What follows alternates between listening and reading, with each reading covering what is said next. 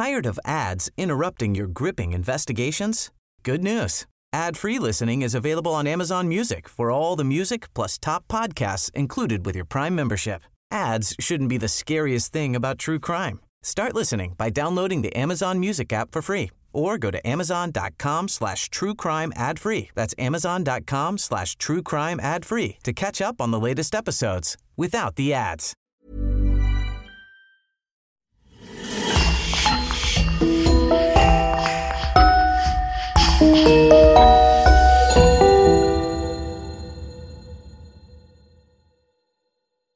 Bonjour et bienvenue à tous pour une nouvelle affaire criminelle.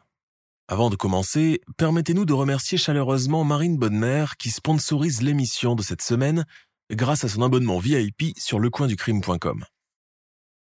N'oubliez pas que vous pouvez simplement et rapidement débloquer des dizaines d'épisodes inédits en vous abonnant directement sur Apple Podcast. C'est important pour nous, car vous savez que le coin du crime survit à 100% grâce à nos auditeurs. On vous remercie infiniment et on commence. À la fin du 19e siècle, la tuberculose fait rage aux États-Unis. Maladie invisible, hautement contagieuse et encore incurable, elle sème le doute et la terreur. L'unique espoir des malades reste les sanatoriums, seuls endroits susceptibles d'apporter un minimum de soins et de réconfort. C'est ainsi que le sanatorium de Waverly Hills, au Kentucky, devient le fin fleuron de ce qu'on peut faire en la matière, fort de sa capacité de 500 lits de personnel qualifié et de matériel d'appoint. Pourtant, derrière ces murs imposants, des événements tour à tour tragiques et effrayants vont se dérouler, marquant à jamais ce lieu d'une empreinte maudite et diabolique. Oregon, mars 1929. Dans un wagon surchauffé du train au départ pour Jefferson, Michael Murphy, 12 ans, est enveloppé sous trois couches de couverture. Il transpire à grosses gouttes et, quand il veut dégager un bras, sa mère lui lance un regard dissuasif. À peine le train s'est mis en marche que l'enfant est pris d'une quinte de tout, d'abord légère puis de plus en plus spasmodique.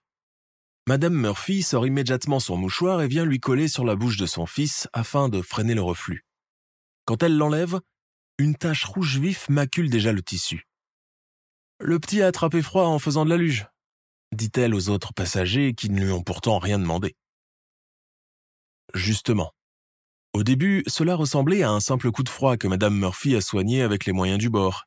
Lait de poule, soupe au poivre, compresse d'eucalyptus, inhalation, whisky, mais rien n'y fait. Michael s'éternisait au lit, perdait ses couleurs, son énergie et bientôt sa voix. Quand on habite dans une modeste ferme comme cette famille d'Oregon rurale, les enfants constituent la seule main-d'œuvre des parents à défaut des ouvriers agricoles qui reviennent cher à la longue et qui sont plus du ressort des grandes propriétés. Seul garçon parmi cinq filles, Michael aide à tout dans la petite exploitation agricole de ses parents.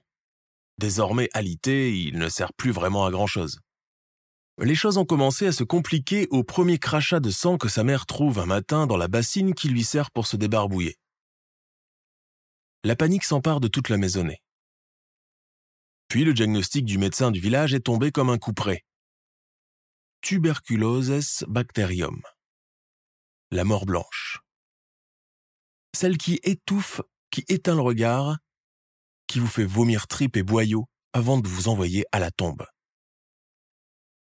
Vite, vite Il faut plonger tous les draps dans de l'eau chaude, aérer les pièces, désinfecter tout ce que Michael a pu toucher avec ses doigts, l'isoler des autres membres de la famille.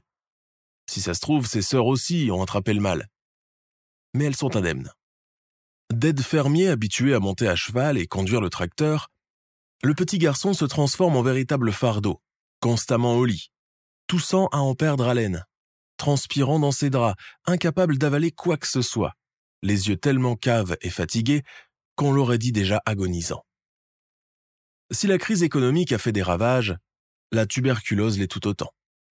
À la fin du XVIIIe siècle et tout au long du XIXe siècle, les États-Unis connaissent une vague épidémique sans précédent dans son histoire, tellement dévastatrice que la seule idée que quelqu'un puisse la contracter était terrifiant.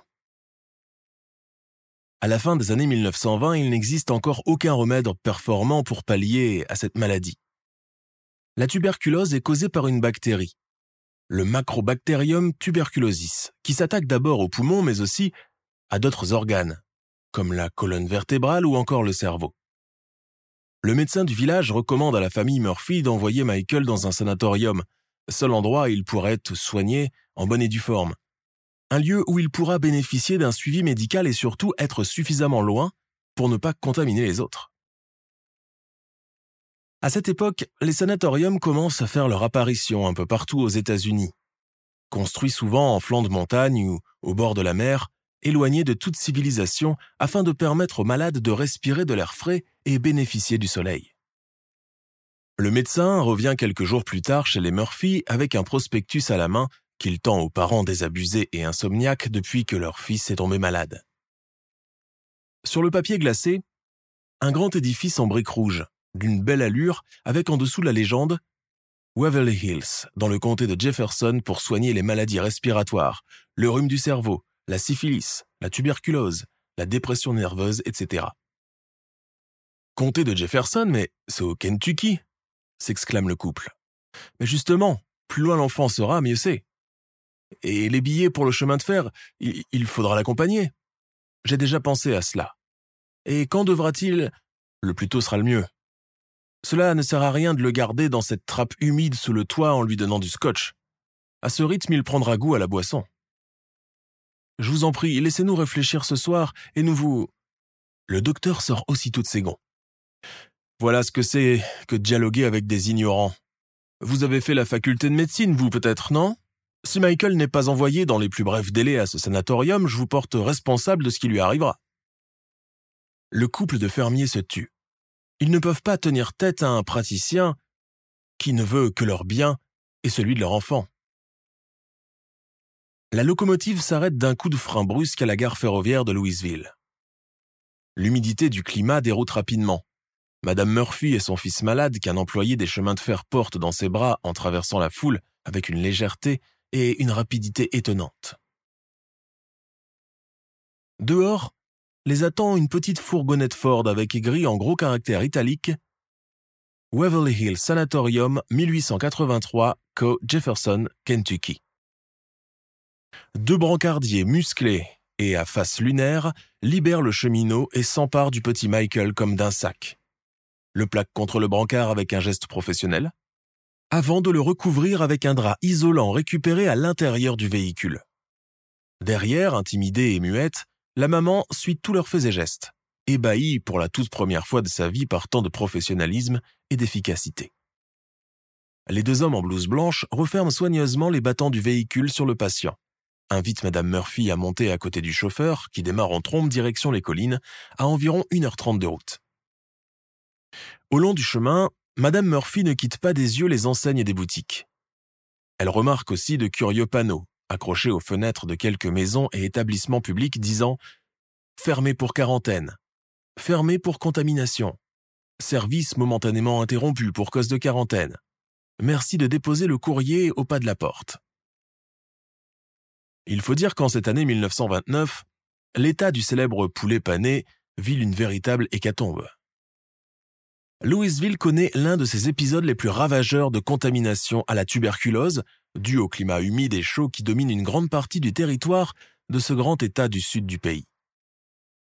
À cette époque, la tuberculose a tué près de 2 millions d'individus dans le monde entier, alimentant tellement la frayeur populaire qu'on évite de la mentionner par son nom médical, mais plutôt par des surnoms tels que la peste des pestes ou encore la mort blanche.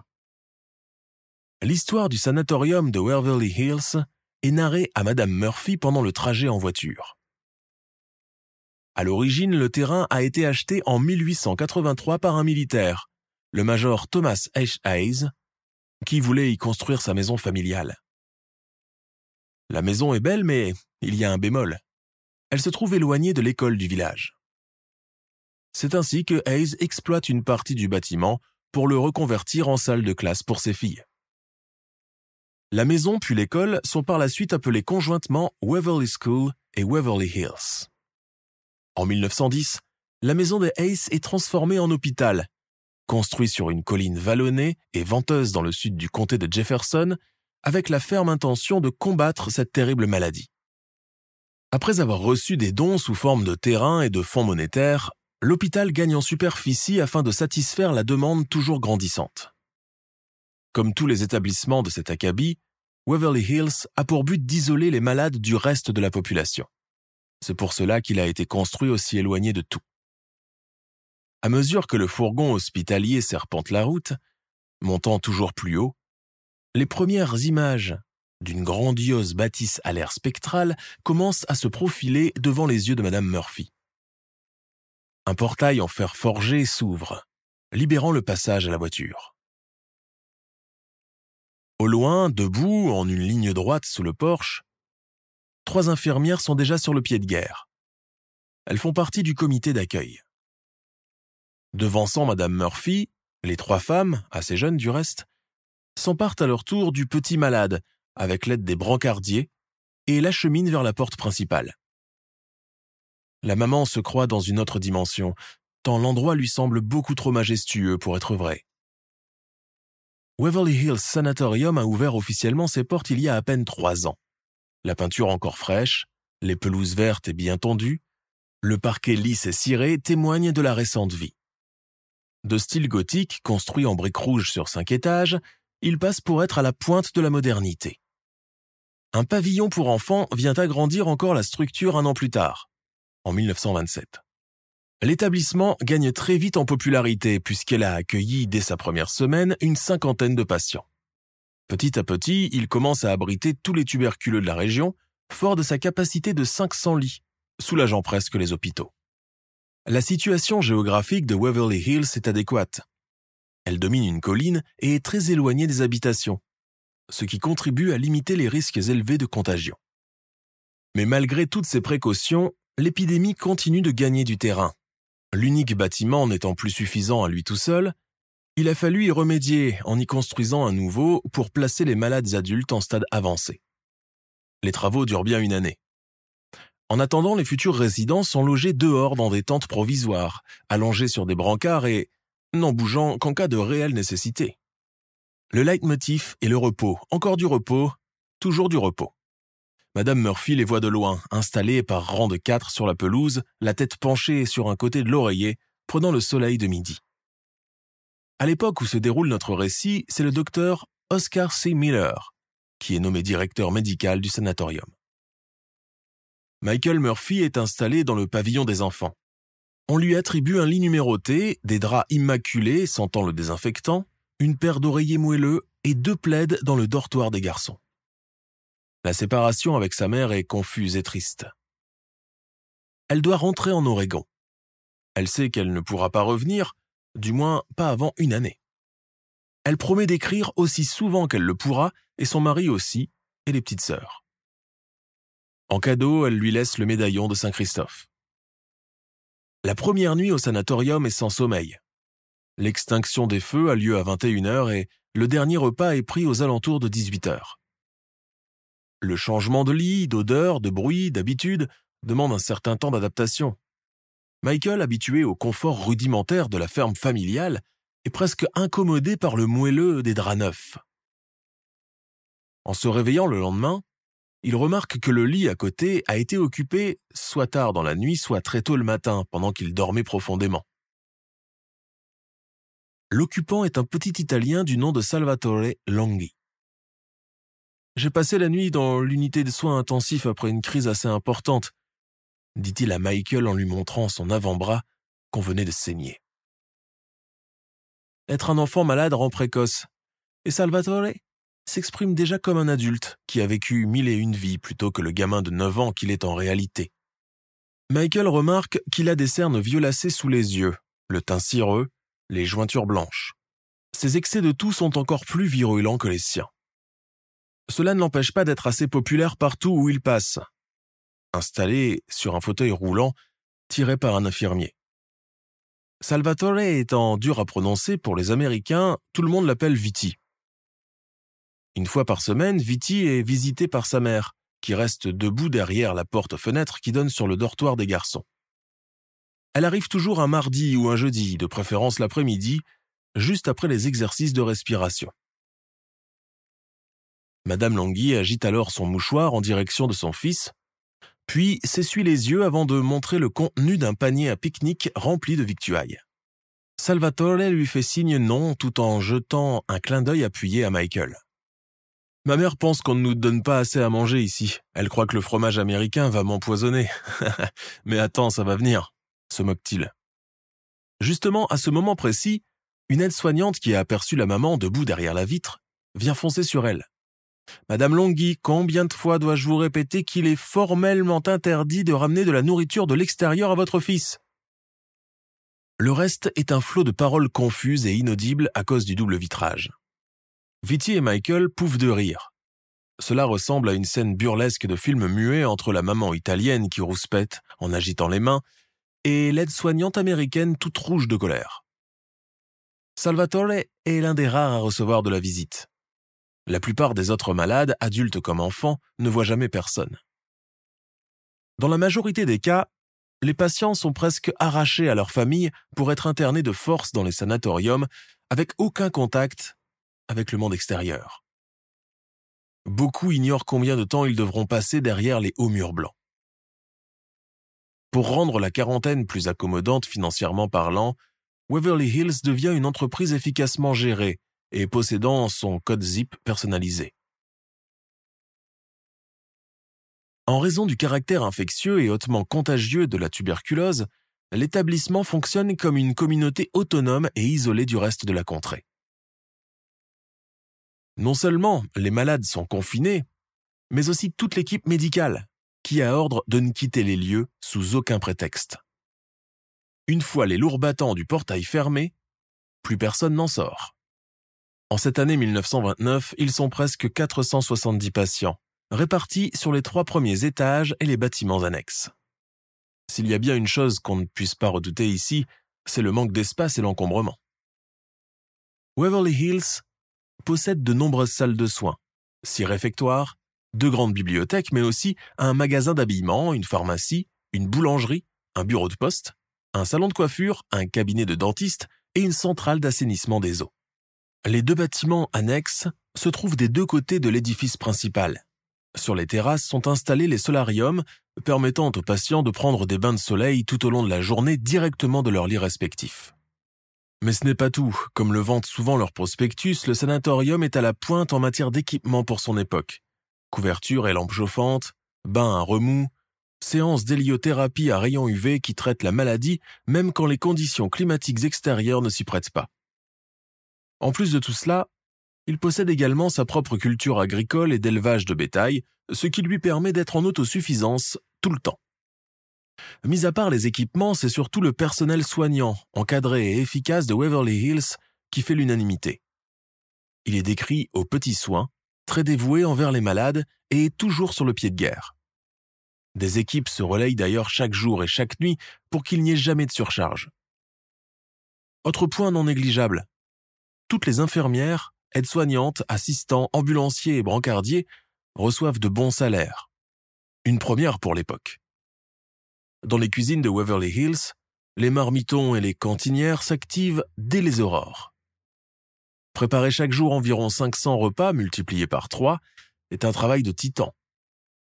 Les médecins recommandent d'ailleurs un régime alimentaire riche et gras pour fortifier le sang à base de viande, de fibres, de laitage, d'œufs de féculents. On consomme aussi beaucoup de pain et de gâteaux. Quand on est interné dans ce genre d'endroit, les heures passées au lit sont à rallonge, ennuyeuses et interminables. Mais à Waverly Hills, tout a été pensé pour pallier à cela. L'établissement propose diverses activités destinées aux malades, telles que des ateliers de musique, de sculpture, de peinture et une cinémathèque. Certaines œuvres et objets fabriqués par les patients sont même revendus pour collecter des fonds destinés à la recherche médicale. Entre-temps, dans le pavillon des enfants, Michael et Viti ont développé cette amitié et cette complicité propice aux gens qui dorment côte à côte tous les jours et qui partagent presque tout. Si l'état de santé de l'ancien garçon de ferme semble s'améliorer, il n'en est pas de même pour son copain italien, qui jour après jour ne semble plus être que l'ombre de lui-même, à croire qu'il fait une grève de la faim. Il ne participe plus aux exercices en plein air, n'avale plus que de la bouillie d'orge au petit déjeuner et de la soupe au dîner. Ses cheveux noirs sont constamment humides de transpiration son teint de plus en plus pâle, sa respiration est sifflante et haletante. Lui qui aime raconter plein d'histoires se trouve plongé de plus en plus dans le mutisme. Michael est réveillé plus d'une fois dans la nuit par les bruits de ses crachats sanguinolents, ses mains tremblantes sur la bassine, son souffle court. Les jours passent et Viti commence à déserter son lit, emporté la plupart du temps dans les étages supérieurs où se trouvent les unités de soins. Michael doit bien se rendre à l'évidence. Il se languit de lui. Il s'est habitué à sa présence animée, à son timbre de voix rock malgré son très jeune âge, à ses blagues salaces qu'il ne comprenait jamais. Une semaine plus tard, Salvatore Langhi n'est plus réapparu. Michael en perd carrément le sommeil. Il demande discrètement aux autres garçons, mais personne ne semble avoir la moindre information à son propos. Une fois, il pousse la hardiesse jusqu'à demander à une infirmière. Cette dernière fronce les sourcils et lui répond par une autre question. Et toi, qu'est-ce que tu fais pieds nus dans les couloirs? Où sont passées tes pantoufles? Tu cherches à attirer la mort? Un samedi soir, alors que la permission leur a été donnée pour veiller un peu plus tard que d'habitude dans le pavillon des enfants, Michael sort marcher un peu dans les couloirs. Ici, on ne porte ni chaussures de ville, ni costume, ni robe, ni chapeau. Tout le monde déambule de jour comme de nuit en peignoir, pyjama, robe de chambre et charentaise. Seul le personnel médical est obligé de porter l'uniforme blanc caractéristique. Au bout de l'allée déserte qui mène au jardin rempli d'orchidées et de gardénias, Michael Murphy croise un curieux personnage en peignoir écossais, le visage décharné avec une barbe de trois jours. Il est tellement maigre que ses vêtements semblent le porter plutôt que l'inverse. Il doit avoir au moins 40 ans. L'homme le reluque de la tête aux pieds, puis lui fait signe du doigt d'approcher. Le petit garçon a un mouvement de recul et veut rebrousser chemin. L'homme n'insiste pas, mais lui dit d'une voix traînante, avec un soupçon d'accent français de la Louisiane, J'ai des nouvelles à propos de ton copain. Elles sont mauvaises. Michael se fige. Mais comment cet étranger qu'il n'a encore jamais croisé peut-il savoir quelque chose à propos de Salvatore? Les malades ont rarement des contacts entre eux, qui plus est entre adultes et enfants placés dans deux pavillons opposés. L'homme entonne un monologue sans se faire prier. Ses yeux blafards jettent à présent des éclairs. Nous sommes pris comme des rats, petit, pris au piège, je te dis. Et puis d'abord, pourquoi ils nous soigneraient alors que nous sommes condamnés, hein? Qu'est-ce qu'on leur apporte à part nos crachats de sang, notre pisse et notre merde? Tout ce qu'ils déboursent comme médicaments et nourriture pour nous, tu penses que c'est gratuit? Eh bien non. Tu ne sortiras jamais d'ici, et moi non plus. Ta mère le savait bien avant de te ramener, mais elle ne voulait rien dire pour pas t'effrayer. Vous mentez, ce n'est pas vrai. L'homme squelettique de la Louisiane agite la tête d'un air désabusé, sort une cigarette de la poche de son peignoir, l'allume, tire une bouffée se met à tousser violemment à en perdre l'équilibre, puis la remet dans sa bouche en mordillant dessus. Tu veux voir quelque chose? dit-il soudain à Michael. Joignant le geste à la parole, il abaisse son pantalon puis un caleçon, laissant apparaître son sexe entre ses cuisses maigres et poilues. Voilà ce que ça te fait les médocs qu'on donne ici. Il sert plus à rien, même plus pour pisser. Une vraie larve, un ver de terre. Michael se trouble et détourne les yeux. L'homme remet lentement son pantalon en place.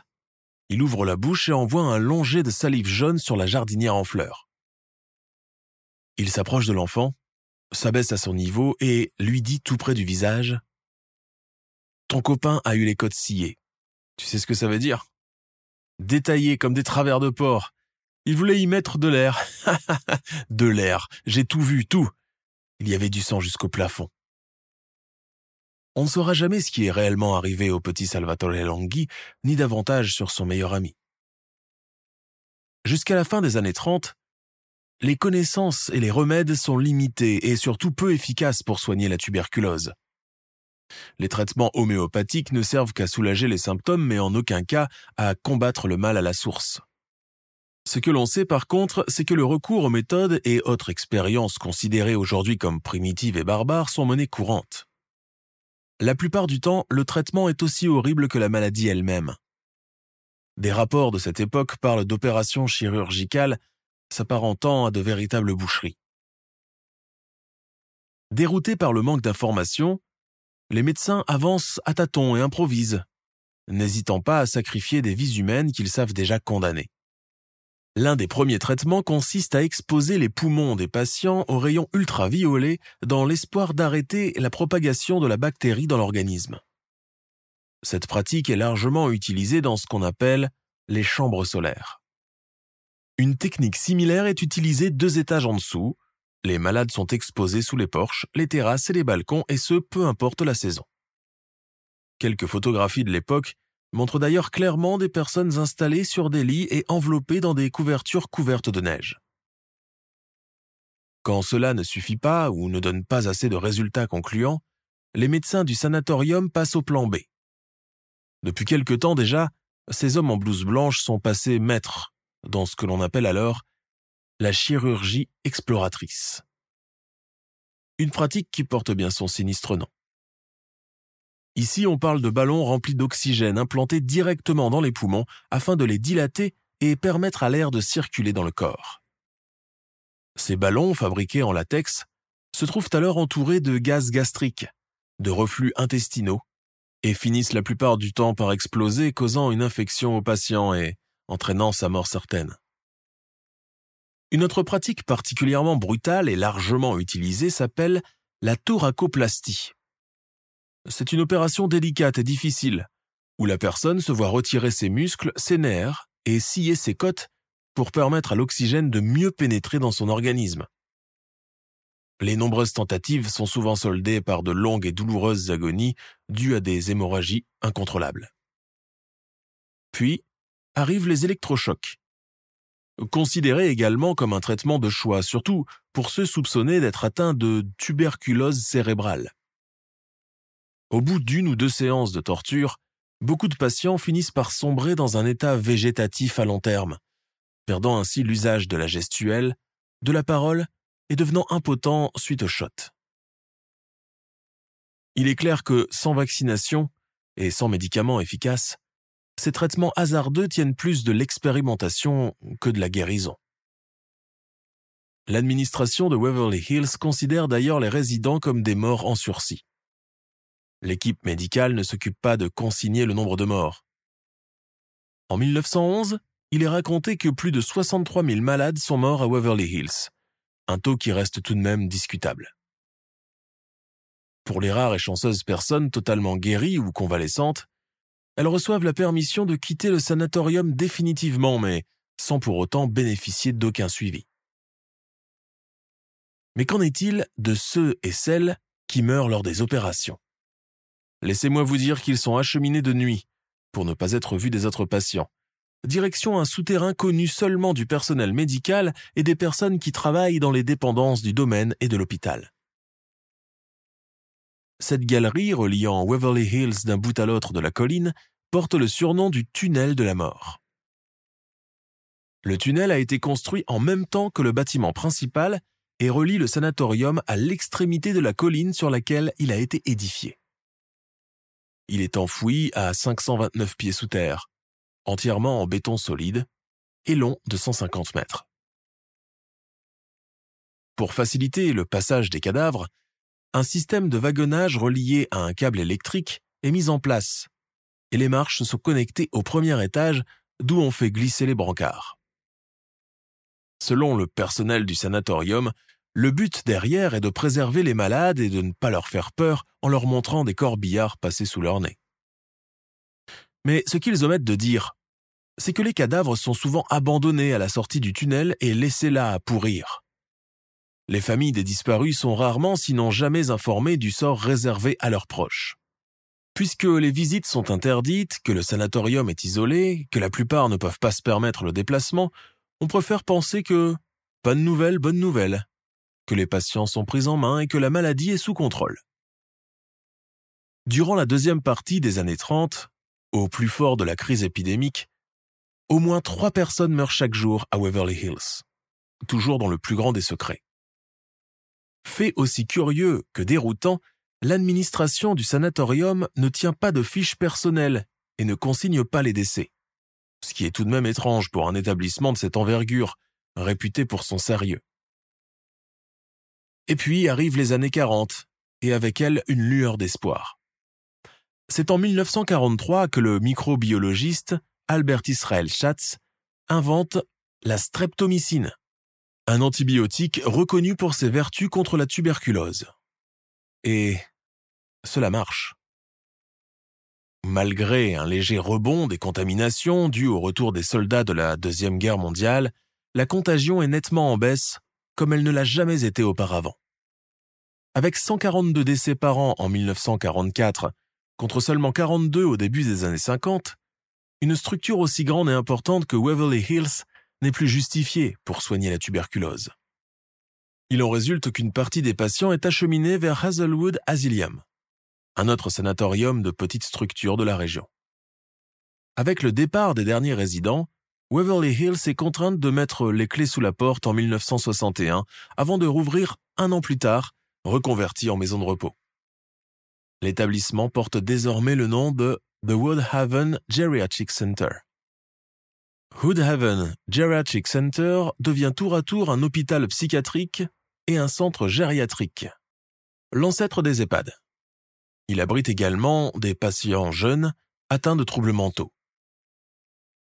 Mais la carence considérable en matière de personnel qualifié et de moyens conduit directement à des cas d'abus et de négligence des patients. La structure est vouée à la négligence la plus totale. On parle de conditions d'hygiène désastreuses, de literie défectueuse, de manque d'eau courante dans les salles de bain, de présence de rongeurs dans les cuisines, d'absence de chauffage en hiver et d'aération en été, de patients âgés souvent abandonnés dans leurs propres excréments. Des cas d'abus et de maltraitance physique sont aussi déplorés. Après plusieurs plaintes de patients et de leurs familles, le conseil gouvernemental du Kentucky décide de fermer Woodhaven à la fin des années 70. Après être passés de main en main, Waverly Hills et les terres qui l'entourent sont finalement voués à l'abandon et aux actes de vandalisme, devenant l'endroit privilégié des junkies, des squatteurs de tout poil et des SDF. Des graffitis avec la mention Welcome to Hell, bienvenue en enfer, sont répertoriés un peu partout sur les murs. Le sanatorium, à l'instar de beaucoup d'autres lieux surannés et anciens, aurait pu être oublié et gommé de la mémoire locale si ce n'est qu'un article de journal paru dans une gazette de Jefferson en 1994 va changer les choses. Rapidement, des rumeurs commencent à courir que l'ancien Waverly Hills serait hanté et que des événements inquiétants et particulièrement effrayants y ont régulièrement lieu. Les nombreuses vies humaines sacrifiées et décédées dans de terribles souffrances habiteraient encore les pièces délabrées et scrutent les visiteurs à travers les vitres cassées des étages supérieurs. L'article journalistique met comme le feu aux poudres, car instantanément des révélations au sujet d'événements beaucoup plus sinistres vont apparaître. Au début des années 2000, les émissions de trackers de fantômes type Ghostbusters deviennent des programmes télévisés très prisés aux États-Unis. Se basant souvent sur le jeu de caméra en mouvement et l'expérience vécue en direct, elles tiennent en haleine un bon nombre non négligeable de téléspectateurs à travers tout le pays. Plusieurs épisodes sont consacrés à Waverly Hills, poussant la frayeur jusqu'à y passer une nuit entière. Lors d'un épisode, le caméraman entend distinctement cette phrase dans le couloir. I forgot to make him smile. J'ai oublié de le faire sourire. Les sensations tactiles ne sont pas à exclure non plus. Juste après avoir senti que quelqu'un avait touché ma cheville, mon dictaphone a capturé cet effrayant PVE. Continuez à vous glisser sur la mauvaise drogue que nous avons pris, raconte le présentateur à l'une de ses émissions. Les visiteurs lambda emboîtent le pas au show télévisé. Équipés de matériel de fortune et de leur smartphone, beaucoup affirment avoir fait la rencontre de plusieurs esprits et de fantômes dans les dédales de l'ancien sanatorium. On parle du fantôme d'une petite fille courant dans les allées de Waverly Hills, répertoriée plus d'une fois dans le troisième étage où se trouvaient jadis les solariums. Il y a aussi celui d'un petit garçon jouant avec un ballon en cuir. Les visiteurs disent qu'il s'appelle Tommy ou Timmy, que c'est un ancien petit patient des années 40. Il est décrit comme très joueur, espiègle et sociable. Il y a aussi d'autres apparitions plus effrayantes comme celle de la femme aux poignets ensanglantés, qui appelle désespérément au secours dans les couloirs, ou celle encore d'un homme en blouse blanche au quatrième étage, que certains apparentent au docteur Oscar Miller, l'ancien directeur de Waverly Hills pendant les années 20. Au troisième étage, l'apparition d'un homme accompagné d'un chien a été vue à plusieurs reprises. En réalité, cet homme était un sans-abri qui s'est tué avec son compagnon à quatre pattes en tombant accidentellement d'une cage d'ascenseur. Selon les rumeurs colportées par les habitants de la contrée, tous les deux ont été poussés par une entité malfaisante. Lors des visites, des personnes disent avoir senti des odeurs de plats qui mijotent et de pain qui cuit au four alors que les cuisines ne sont plus opérationnelles depuis des décennies. Mais les légendes les plus controversées concernant Waverly Hills sont toutes reliées au cinquième étage. Pourquoi? Parce que c'est là où sont concentrées la plupart des tragédies personnelles en relation avec le sanatorium. À l'époque, tout le cinquième étage consistait en deux dortoirs pour le personnel soignant, un cellier, une buanderie et une salle de soins. L'une des légendes locales les plus effrayantes est justement en rapport avec celle qu'on nomme, non sans appréhension, la salle 502. Que s'est-il passé dans cette salle 502 justement? Toutes les personnes venues en visite sur le site racontent avoir vu des ombres passer derrière les fenêtres du cinquième étage, avoir entendu des voix féminines, des chuchotements, ainsi que des rires sardoniques et étouffés. Il faut savoir que les patients mentalement aliénés ont tous séjourné aussi dans cet étage. Mais c'est en fouillant dans les archives qu'on apprend qu'une double tragédie s'y est déroulée. En effet, deux infirmières y ont trouvé la mort. En 1928, l'infirmière principale est retrouvée pendue au plafond de la salle 502. Son nom était Mary Illinger. Elle avait 29 ans, était célibataire et enceinte. Sa grossesse illégitime et son statut de femme non mariée l'aurait-il poussé au suicide? Il va s'avérer que ce n'est malheureusement pas l'unique raison. Entre 1927 et 1928, Marie Ellinger vit une liaison extra-conjugale avec un médecin du sanatorium, de 10 ans son aîné, déjà marié et père de famille. Quand Marie apprend qu'elle est enceinte de lui, elle est d'abord flattée, fière de porter dans ses entrailles la preuve de son amour, et pensant naïvement que le docteur allait finir par divorcer pour l'épouser, elle, la femme de sa vie. C'est ce qu'elle croyait. Or, le docteur a d'autres projets beaucoup plus froids et rationnels. Il propose à sa maîtresse de pratiquer sur elle un avortement, afin de noyer définitivement l'affaire et tourner la page. Si un autre membre du personnel venait à apprendre leur relation et la grossesse qui s'en est suivie, cela déboucherait sur un scandale sans précédent compromettant son statut de médecin pour toujours et ruinant la réputation de Marie.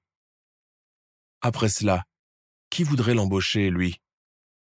Qui voudrait l'épouser, elle? L'infirmière enceinte de trois semaines accepte la proposition de son amant, non sans une grande appréhension. Deux jours avant l'opération, elle se désiste, va retrouver le docteur à son bureau, éclate en sanglots, lui tombe dans les bras, l'embrasse mais l'homme la repousse. Il la sermonne, ne la ménage pas. Que veut dire cela, Miss Ellinger? Un peu de tenue, je vous prie, vous n'êtes pas une enfant. Je n'ai pas changé d'avis concernant notre affaire, vous pouvez disposer. Luttant contre un nouveau flot de sanglots, Marie prend le chemin de la porte quand le docteur lui rappelle d'une voix froide N'oublie pas qu'il faut avoir l'estomac vide avant ce que nous allons faire. Surtout n'avale rien du tout. C'est compris? L'avortement a lieu à deux heures du matin, dans une salle de consultation jouxtant le bureau du docteur. Marie, pâle et tremblante, est aveuglée par la lumière blafarde du néant. Le docteur, main gantée de latex, se penche sur elle et lui met une compresse de chloroforme, ancien produit anesthésiant, sur le nez. Marie sent ses paupières devenir lourdes. Elle sent encore la main du docteur lui caresser le creux des seins avant de remonter à son visage. Elle sourit, confiante ou déjà inconsciente. L'opération est un vrai désastre. Le docteur, visiblement ivre, n'a pas pu contrôler l'hémorragie. Pire, l'effet du chloroforme s'étant amenuisé, Marie a fini par se réveiller en pleine opération. Elle est décédée dans d'horribles souffrances. Désormais, avec une morte et son embryon sur les bras, le médecin décide de maquiller le crime en suicide. Il nettoie les traces de sang, enfile son uniforme et sa coiffe à cette pauvre Marie, lui met une corde autour du cou et l'accroche à l'un des projecteurs. Il n'oublie pas de renverser un tabouret pour donner l'impression qu'elle est montée dessus. Il ne sera jamais soupçonné de l'avoir si lâchement assassiné et continuera à exercer en toute quiétude pendant cinq années encore à Waverly Hills. La version officielle retenue est que Marie Ellinger était déprimée à cause de l'éloignement de sa famille et du confinement presque carcéral imposé au personnel médical. Elle a donc fini par craquer et passer à l'acte. En 1932, une autre infirmière se défenestre, alors que rien ne justifiait son acte. Jusqu'à aujourd'hui, on ignore si elle a sauté de son plein gré ou si quelqu'un l'a volontairement poussée par derrière, d'autant plus qu'aucune enquête n'a été ouverte sur le sujet. La théorie la plus plausible est que l'infirmière était submergée de travail et ne supportait plus la pression et les heures de garde nocturne. D'autres racontent que la vue des malades et les traitements barbares qu'on leur a infligés l'ont beaucoup fait souffrir. Ayant les nerfs fragiles, elle a fini par se donner la mort. Toutes les personnes qui ont déjà pénétré dans la salle 502 parlent d'un sentiment lourd et oppressif qui s'empare de nous. Une sensation d'étouffement, de désespoir et de cœur brisé. Probablement les mêmes sentiments qui ont taraudé Marie Ellinger en apprenant que son amant voulait se débarrasser de leur bébé ou de l'autre infirmière qui n'en pouvait plus d'être exploitée par ses supérieurs. Avec l'avènement de nouveaux traitements révolutionnaires en la matière et l'avancée considérable de la recherche médicale, la tuberculose connaît un grand recul dès la deuxième moitié des années 50, conduisant au fur et à mesure à la fermeture de tous les solariums et sanatoriums d'Amérique du Nord. Aujourd'hui, grâce au vaccin, la maladie a complètement disparu de nombreux pays, même si des cas isolés continuent toujours à être déplorés, notamment en Afrique du Nord, au Moyen-Orient, dans le Caucase et en Afrique subsaharienne. C'est en 1982 que le Conseil gouvernemental du Kentucky ordonne la fermeture définitive de l'ancien Waverly Hills. Le terrain est par la suite racheté par un riche promoteur immobilier, J. Clifford Todd, qui voulait le reconvertir en prison mais la communauté locale s'est violemment opposée à cette idée. Todd proposa par la suite le plan d'un Planning for your next trip? Elevate your travel style with Quince. Quince has all the jet-setting essentials you'll want for your next getaway, like European linen, premium luggage options, buttery soft Italian leather bags, and so much more. And it's all priced at 50 to 80% less than similar brands. Plus, Quince only works with factories that use safe and ethical manufacturing practices. Pack your bags with high-quality essentials you'll be wearing for vacations to come with Quince. Go to quince.com slash trip for free shipping and 365-day returns. Tired of ads interrupting your gripping investigations? Good news. Ad-free listening is available on Amazon Music for all the music plus top podcasts included with your Prime membership. Ads shouldn't be the scariest thing about true crime. Start listening by downloading the Amazon Music app for free or go to amazon.com slash true crime ad free. That's amazon.com slash true crime ad free to catch up on the latest episodes without the ads. Complexe immobilier de luxe. Projet qui n'aboutit pas non plus. En 2001, Tina et Charlie Mattingly ont racheté le site pour la somme de 230 000 dollars. Le couple souhaitait en faire un hôtel et un centre de remise en forme, et pour ce fait, n'ont reçu le permis de reconstruction qu'en 2015. Bien que de menus travaux de rénovation ont été réalisés depuis, le chantier principal, lui, est toujours en suspens, d'autant plus aggravé avec la crise du Covid-19 survenue en 2020. Depuis qu'ils en ont fait l'acquisition, le couple Mattingly a toujours proposé des visites touristiques paranormales sur l'ancien sanatorium, des visites déclinées en plusieurs packages et à la portée de toutes les bourses. Le projet est couronné de succès et reçoit de bonnes critiques sur des sites comme TripAdvisor. Mais Tina et Charlie, qui habitent eux-mêmes l'aile nord de Waverly Hills, s'avouent sceptiques et disent n'avoir jamais vu ou entendu quelque chose d'étrange ou d'effrayant. En 2021, on apprend que le couple a été expulsé de sa propriété pour des raisons encore vagues, mais probablement en rapport avec des crédits immobiliers contractés non remboursés. Leur fille a depuis organisé une collecte de fonds sur Internet pour pouvoir les aider. Lieu de guérison, lieu de peine, lieu de torture physique et morale, que cachait vraiment le sanatorium de Waverly Hills? Ou est-ce aussi son emplacement isolé, son architecture martiale et spectrale qui a rajouté une dose de terreur à son histoire sanglante Une chose est sûre, peu de gens en sont sortis vivants. Et malheureusement, aucune trace écrite ou orale de survivants qui ont vu les terribles événements, cités tout au long de notre récit. Nous sommes à la fin de notre émission du jour. N'hésitez pas à écouter les autres émissions du podcast et à prendre 5 secondes pour nous laisser un 5 étoiles sur iTunes. C'est vraiment très important pour nous. Vous pouvez aussi vous abonner pour ne pas rater les prochains épisodes et nous suivre sur Facebook pour nous en proposer de nouveaux. Merci et à bientôt.